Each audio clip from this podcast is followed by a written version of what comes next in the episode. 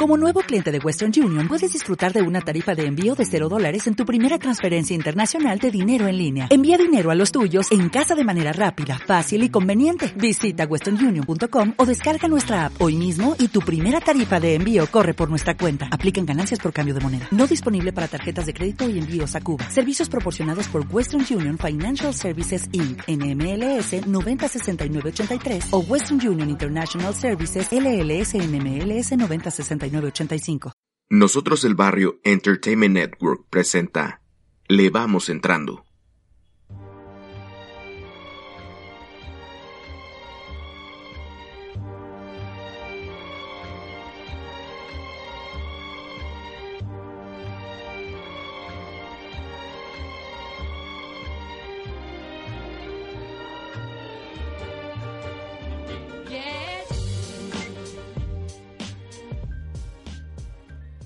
Las blockbuster bombs fueron bombas utilizadas durante la Segunda Guerra Mundial, teniendo una gran capacidad destructiva. Tiempo después, esta palabra fue sinónimo de películas taquilleras, con éxitos como Ben Hur y Lo que el viento se dejó. Pero no fue sino hasta que llegó Tiburón de Steven Spielberg que se convirtió esto en algo más complejo. Se convirtió en un género, en un fenómeno de las masas que iba más allá de las ganancias sino que fue una estrategia de marketing que se estrenaba después del verano, tras un bombardeo con publicidad, lo que hacía inminente que la película fuera única y esperada. Así se estrenaron grandes éxitos como Star Wars, E.T., Back to the Future, Jurassic Park, entre otras. Ninguna de estas películas tiene una historia compleja, ni una trama que nos cuestione nada. Son películas que apelan a todo público, y fue tanto el impacto que quedaron arraigadas a la cultura popular, y ninguna de ellas es mala. Son películas que trascendieron por la forma en la que nos fueron contadas. Star Wars es el clásico camino del héroe, pero en una galaxia fantástica. Jurassic Park nos lleva a otro mundo increíble, mostrándolos a los dinosaurios como nunca los habíamos visto. Los años seguirán pasando y esas películas no dejarán de estar presentes y no dejarán de ser buenas películas porque los efectos especiales no son lo central de la película. Alabar los efectos especiales de hoy en día siempre se me ha hecho ridículo, ya que serán obsoletos, y si les quitamos los efectos a las películas, ¿qué queda? Pues bien. Lo que queda es el lenguaje cinematográfico, y cómo es usado para contarnos hasta la más absurda de las ideas. Volver al futuro todos sabemos que no es especialmente buena por sus efectos especiales. Y algo que yo siempre he dicho y lo he mencionado en bastantes podcasts anteriores es la primera escena que nos muestran en Volver al futuro. Es interesante puesto que poniéndonos a repasarla nos dice bastante. Utilizan el lenguaje cinematográfico ahí. ¿Qué es lo que pasa? Antes de que siquiera salgan las letras en blanco y está la pantalla en negro, podemos escuchar relojes. Lo cual ya nos está declarando las intenciones de la película. El tiempo es importante. Refuerzan esta idea una vez que la pantalla negra sale y vemos una pila de relojes. De a poco nos empiezan a mostrar la habitación del doctor Emmett Brown, a con múltiples cosas que nos dejan claras su actitud y quién es. Nos muestran un poco de quiénes son sus ídolos, de cuáles son sus aspiraciones, de cuáles han sido sus errores.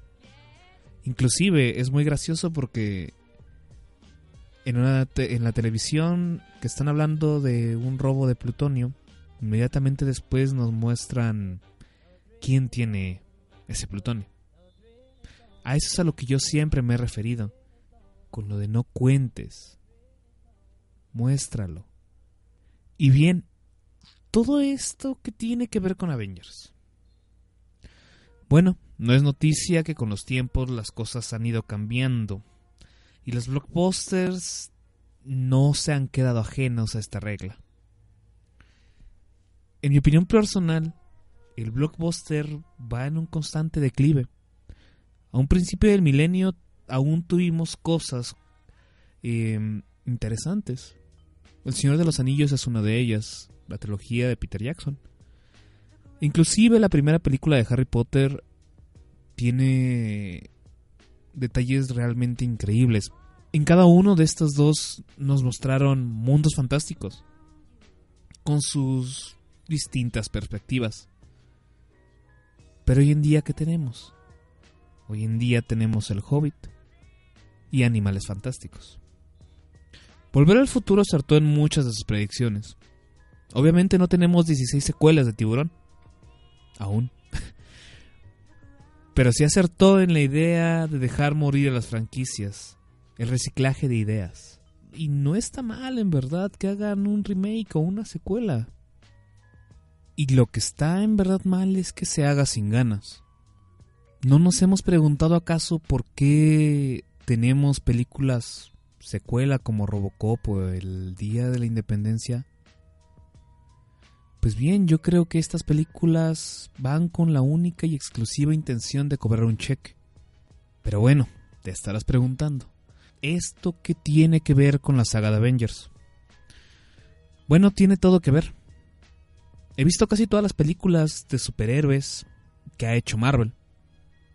Las vi, las disfruté, me reí bastante y en verdad podría decir que me gustaron.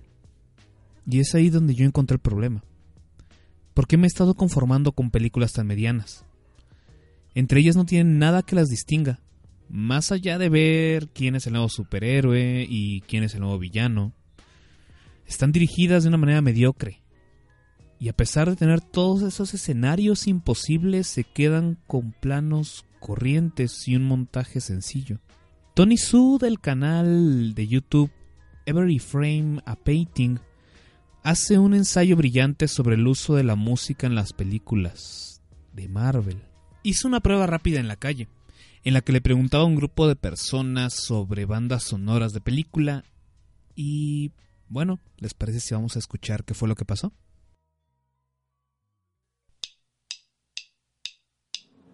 So I have a question for you.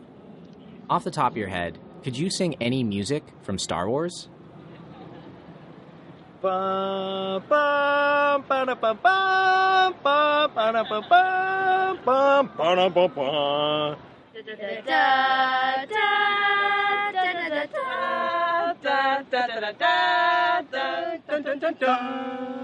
How about James Bond?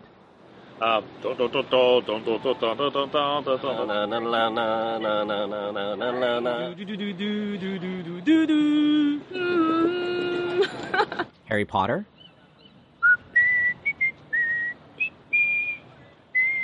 Dun dun dun dun.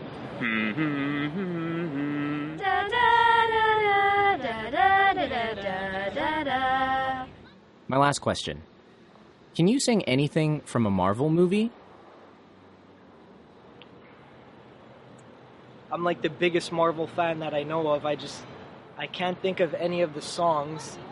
Um one of those. No. No. Oh, I wow. should know this, but I don't. Shit. La razón por la que estas películas no tienen música original memorable es porque en primer lugar no se les dio un buen uso.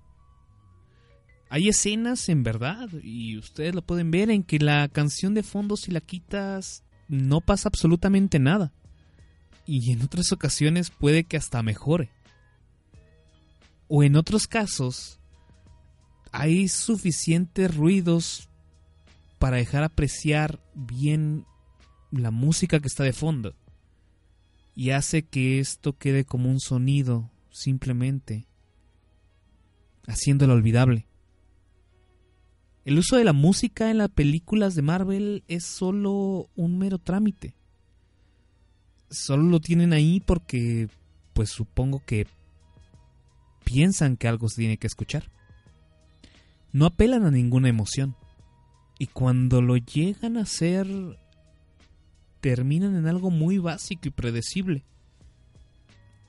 No hace falta que se analice mucho, la verdad, para darnos cuenta de que ese problema no solo ocurre con la música. los efectos especiales, los planos, la puesta en escena. Y es más, tienen un cast medianamente bueno y no lo aprovechan. Pues bien, al ver al llamado universo cinematográfico de Marvel, no sentí como si me quisiesen introducir a un mundo fantástico con aventuras increíbles, sino a algo salido de una fábrica. Algo que está pasado por un checklist de control de calidad, un producto con fecha de caducidad. Porque, ¿qué se recordará de este universo dentro de 20 años cuando sus efectos especiales hayan quedado obsoletos? Cuando la euforia por ir a ver la premiere en medianoche haya pasado. Cuando los memes en redes sociales con respecto a los spoilers ya no tengan efecto. ¿Qué va a quedar? Yo creo que nada. O bueno, probablemente casi nada. Hablar de Avengers en verdad es solo un pretexto para poder hablar de la depresión en la que se encuentra el blockbuster. Sí, probablemente siempre hubo intereses económicos de por medio, pero en los últimos años esas ganas de querer hacer dinero han afectado la forma en la que se hacían las grandes películas. Y Marvel Studios, con su universo cinematográfico, no ha hecho otra cosa más que ayudar a que la industria quede completamente estancada. No importa si la película es buena o no. Lo que importa es lo que recauda. No importa si quieres hacer una secuela 20 años tarde, como Terminator o cinco innecesarias películas como Animales Fantásticos. Si eso no es suficiente, mejor repite una película existente. Haz un remake. O invéntate otra precuela ridícula. Y para nuestra mala fortuna, ¿es eso o ver superhéroes? No buenas películas sobre superhéroes. No malas. No buenas. Simplemente mediocres. Hechas con fórmulas que no tienen otra naturaleza más que apelar a todos. Pongo comedia porque así apelo a todo público. Pongo romance porque así apelo a todo público. No propongo absolutamente nada porque así nadie tiene que cuestionarse nada. Y no me digan que esto es solo entretenimiento, o que esto no es cine de arte. Pues bueno, les digo, aunque una película no sea cine de arte, aunque no tenga aspiraciones complejas o intelectuales, no significa que te vas a pasar por los huevos el lenguaje cinematográfico. Ya lo dije al inicio, el buen uso de esto ha convertido a historias sencillas en películas trascendentes. El problema como siempre son las audiencias, nosotros. No estamos acostumbrados a pensar en lo que vemos ni estamos acostumbrados a la crítica. Solo hay que ver cómo las personas se pelean por querer tener alguna validez por lo que les gusta peleas tan innecesarias que se han originado gracias a la discusión de si Marvel o DC es mejor. Si mi evento en este abril es más importante, ¿no? Si Game of Thrones lo es más o Avengers lo es más. ¿Quién va a tener más dinero? ¿Quién va a ganar más? ¿Quién va a tener más audiencia? La crítica nos molesta y el pensar nos incomoda. Solo nos gusta consumir todo esto como si fuese un producto más. Como si fuera una lata de Coca-Cola, un café de Starbucks, una hamburguesa de McDonald's. Y lamentablemente si seguimos viendo al cine de esta manera jamás tendremos mejores películas. Todas esas ideas nuevas, de nuevos creadores, jamás serán vistas. Porque preferimos ver cuatro películas de Avengers antes que ver algo distinto pasó algo muy interesante en este inicio de año. Salió una serie de Netflix que se llama Love, Death and Robots. Y muchas personas en verdad les voló la cabeza. porque nunca habían visto nada parecido. Un catálogo de nuevas ideas, de ideas que se pueden sentir distintas, pero que realmente yo dudo que tengan algún día una proyección mayor. Sonará ridículo, porque tal vez nunca nadie se los ha planteado. Pero en verdad, la forma en la que consumimos cine y otros tipos de medios de entretenimiento y arte son el reflejo de cómo somos como personas. Los estudios no nos ven como una audiencia, ya no. Nos ven como alguien al que hay que venderle algo. Un target, ¿no? Un blanco. Al que tenemos que lanzar un dardo para esperar que caiga en medio. Nos ven como una masa a la que nos van a vender cualquier cosa que se les ocurra. Esa temporada en la que había expectativa por esos grandes blockbusters veraniegos ya no existe. Todo el año estamos siendo bombardeados por una y otra y otra producción grandísima. Ya sea de superhéroes, ya sea un remake, o un reboot, una precuela. ¿Y por qué no? También por ahí una que otra secuela. Incluso Marvel y DC nos dejan saber con tiempo qué tienen planeado de aquí a más de 2020. Porque saben que nos lo vamos a tragar todo. Y si creen que todo en el mundo está bien y no es necesario pensar ni tener un pensamiento crítico, pues solo hay que ver el mundo en el que estamos y preguntarnos si en verdad esto es tan imprescindible. Y probablemente, si en este punto estás pensando que todo lo que digo es pose o esnovismo, pues quizás estés en el podcast equivocado. Hay muchos otros en los que van a hablar maravillas del MCU y te lo van a resumir en una saga de podcast y le van a dedicar un podcast a cada una de las películas. Y van a llegar hypeados contando lo que sucedió en la última película de Avengers y quién salvó el día en esta ocasión. Pues ahí hay muchos lugares de sobra en verdad para ser un fanboy.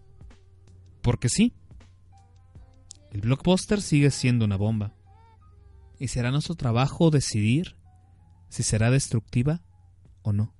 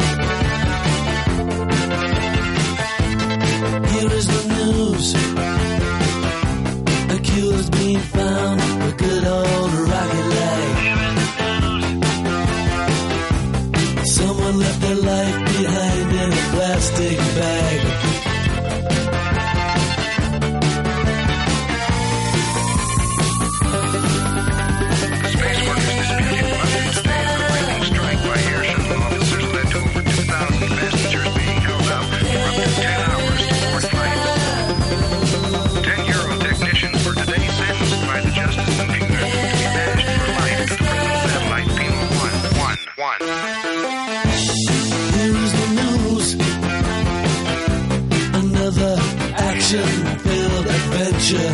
The news. All the worst from the World Convention.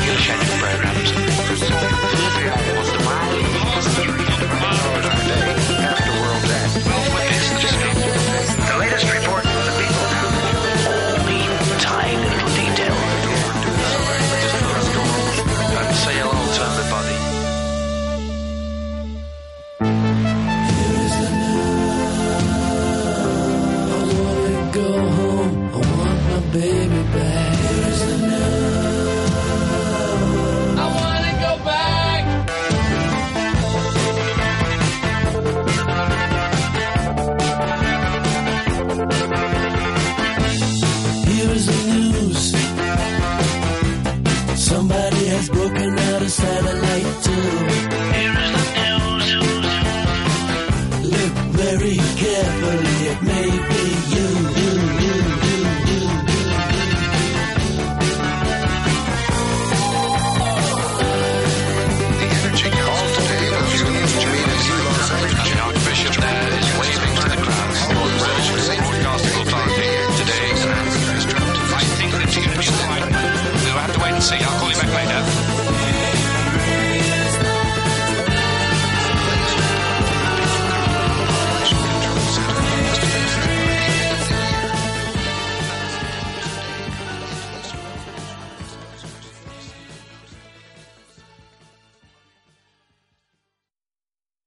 Nosotros el Barrio Entertainment Network presentó Le Vamos Entrando. Para más contenido visita nosotroselbarrio.com. Hola, buenos días, mi pana. Buenos días, bienvenido a Sherwin Williams. ¡Ey! ¿Qué onda, compadre? ¿Qué onda? Ya tengo lista la pintura que ordenaste en el ProPlus app. Con más de 6.000 representantes en nuestras tiendas listos para atenderte en tu idioma y beneficios para contratistas que encontrarás en aliadopro.com. En Sherwin Williams somos el aliado del PRO.